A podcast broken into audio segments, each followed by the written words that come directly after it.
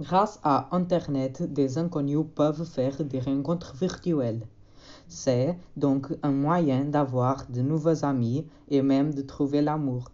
Craig veut se trouver une petite amie, donc il surfe sur un site de rencontre. Mais il n'est pas absolument sincère. Il fait sa description en fonction de ce qu'il imagine que les filles préfèrent et ensuite il l'envoie à une fille avec qui il communique. Et oui, les filles, attention, il y a plein de Grecs derrière l'écran. Mais attention, Brad Pitt et DiCaprio sont uniques.